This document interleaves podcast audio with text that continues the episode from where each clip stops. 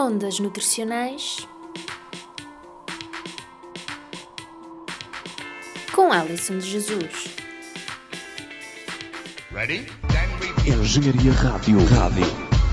E já está no ar mais uma emissão do Ondas Nutricionais e o estudo volta após um período de pausa e hoje o programa vai ser sobre o quê? Perguntam vocês?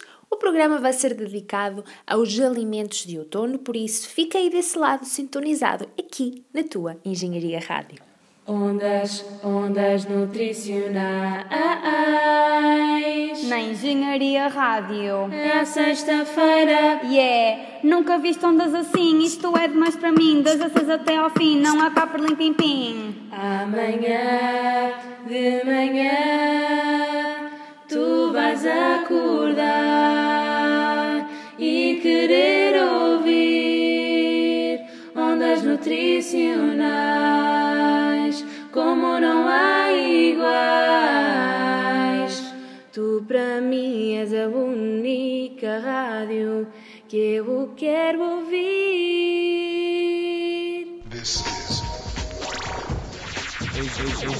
Engenharia Rádio.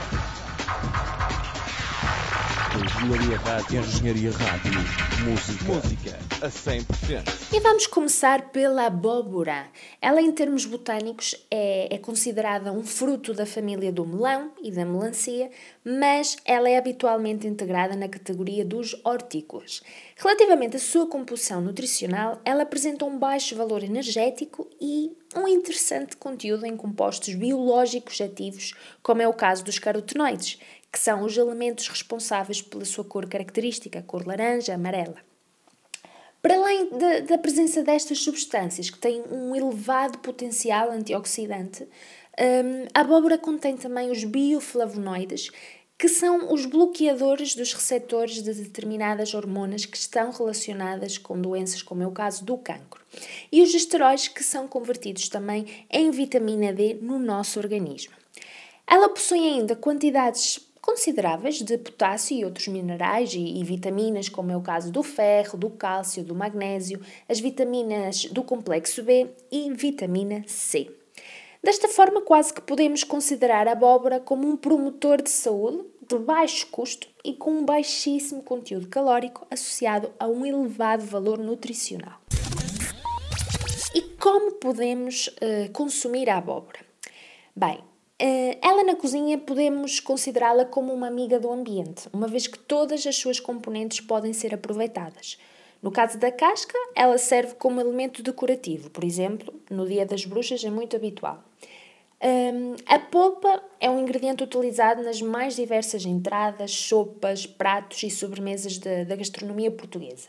E no caso das sementes, elas servem de aperitivo para adicionar em cereais de pequeno almoço, nas sopas, nas saladas frias, nos legumes cozinhados, na fruta ou até mesmo uh, aos iogurtes. Podemos colocar as sementes no forno durante aproximadamente 15 minutos, sem ultrapassar os 75 graus, isto para aproveitarmos todos os seus compostos benéficos. A Engenharia Rádio.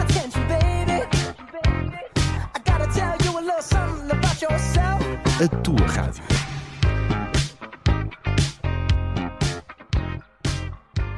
E da abóbora saltamos para a castanha, a grande protagonista do outono que é de facto um verdadeiro tesouro nutricional. Trata-se de um fruto que vem do castanheiro e que se desenvolve dentro dos ouriços. Ela está presente na alimentação humana desde há muito tempo, sendo que em outros tempos a castanha era um dos farinados mais consumidos pelos beirões e transmontanos, tendo sido um substituto do pão, da batata, do arroz e da massa. É um fruto sazonal, eh, pode ser encontrado a partir da segunda quinzena de setembro até dezembro, contudo podemos encontrá-la o ano todo, durante o ano todo, devido ao, ao mercado da, da castanha congelada. No nosso país, é nos meses de outono que mais nos lembramos dela por causa do magusto e do São Martinho. Ela é um grande fornecedor de hidratos de carbono complexos, de fibra, de proteína de elevado valor biológico e é interessante no controle do apetite por isso mesmo. Para além disso, tem um baixo teor em gordura e também a destacar a quantidade considerável de algumas vitaminas e minerais, nomeadamente as vitaminas do complexo B, a vitamina C e minerais como o cobre e o magnésio.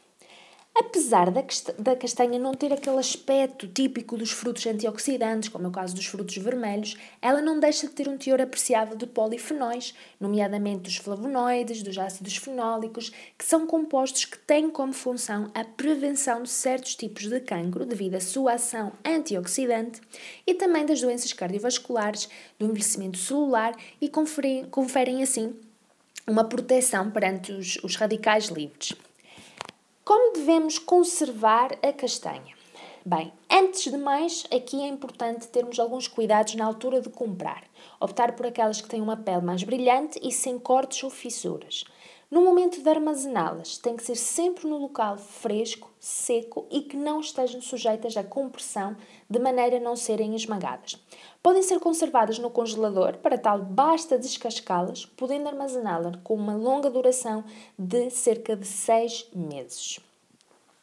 E aqui chama a atenção para um aspecto importantíssimo. Portugal é um grande produtor de castanha, sendo que na hora de comprares, escolhe sempre a castanha de origem portuguesa. Afinal, devemos comprar aquilo que é nosso, não só para ajudarmos na produção local, mas também para diminuir o impacto ambiental.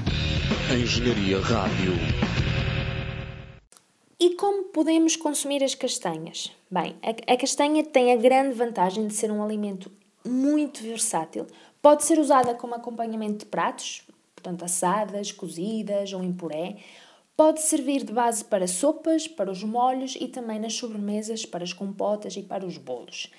Hum, é lamentável que a castanha, com tantas qualidades, não faça parte da nossa alimentação com mais frequência uma vez que ela pode substituir, como já referi, o arroz, a massa ou a batata e principalmente nesta altura do ano, portanto, é de aproveitar uh, as castanhas como uma excelente fonte de uh, vitaminas, de minerais, de hidratos de carbono complexos, assim que procura incluí-la na tua alimentação. E agora o grande protagonista vai ser o diospiro, que é praticamente constituído por polpa, de uma aparência assim mais gelatinosa, que é composta por fibras solúveis como mucilagens e pectinas. Estas fibras são importantíssimas na regulação do funcionamento intestinal e das glicemias. Promovem ainda a saciedade, diminuem os níveis de colesterol total e o colesterol LDL, que é conhecido como o mau colesterol e que certamente já ouviste falar. Ainda do ponto de vista nutricional, é de salientar também a sua riqueza em vitamina A e em minerais como o potássio.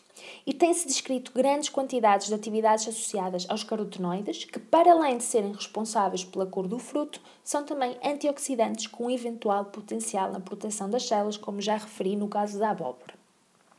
A sua riqueza ainda em, em taninos confere-lhe um elevado potencial antioxidante e diversos estudos já nos mostraram que a sua presença está relacionada com a diminuição do risco da doença cardiovascular e de certos tipos de cancro. O Diospiro oferece 65 kcal por 100 gramas de parte edível, sendo que a sua composição é essencialmente por água, hidratos de carbono, vitaminas e minerais. Devido ao teor de hidratos de carbono, o seu consumo deve ser sempre que possível integrado em refeições.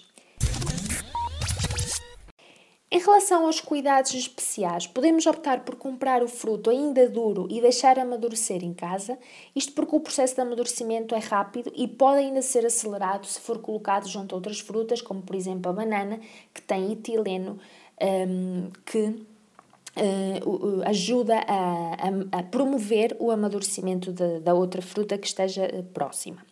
E como é que nós podemos consumi-los? Pronto, sem dúvida que a melhor forma é apreciá-los ao natural, com o auxílio de uma colher. No entanto, pode ser preparado de várias formas, crua, cozinhado, uh, por exemplo, assados com um pouco de canela. O diospiro é doce, e, e, aqui já é uma boa dica para nós utilizarmos em saladas, eh, em iogurte, em sumos ou gelados e assim evitamos uh, a adição de açúcar. Mas aqui a, a dica é dar preferência ao diospiro maduro, da forma a suavizar o seu sabor.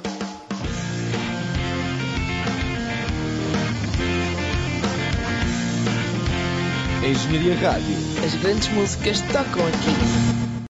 E chegou o momento de falarmos da romã, uma vez que é com a chegada do outono que em Portugal é o período mais indicado para o seu consumo, permitindo assim aproveitar ao máximo as suas qualidades nutricionais.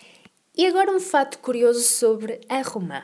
Ela é originária do sul da Ásia e é símbolo de longevidade, amor e poder terapêutico. Atualmente ainda existe a tradição grega de cortar uma romã durante o casamento como símbolo de fertilidade. Em termos nutricionais, a romã é um fruto muito interessante, inclusive ela ganhou um grande destaque na roda da alimentação mediterrânica. A sua riqueza em compostos fenólicos proporciona-lhe um potencial antioxidante quase três vezes superior, imaginem, ao vinho tinto ou mesmo ao chá verde. Assim sendo, a presença destas substâncias com capacidade antioxidante pode ter assim um papel importantíssimo um, em termos de proteção, de prevenção na saúde cardiovascular e na uh, prevenção de alguns tipos de cancro. Ela possui um baixo valor energético, sendo ainda uma fonte interessante de fibra, vitaminas e minerais. E como podemos incluir a romã na nossa alimentação? Podemos consumi-la de diversas formas, em sumo, ao natural ou até mesmo em sobremesas. Por exemplo, através da água aromatizada. Para tal, basta retirar os grãos da romã e adicioná-los a um jarro ou uma garrafa com água e podemos ainda acrescentar uma folha de hortelã daqui a, uh, para nós intensificarmos o seu sabor. E que tal uma carioca de romã? Basta lavar muito bem a romã e colocar a casca em água e ferver durante 5 a 10 minutos. Depois retirar a casca e adicionar, por exemplo, um pau de canela. O importante mesmo é que neste outono, para além de te agasalhares muito bem, não te esqueças de incluir estes alimentos na tua alimentação.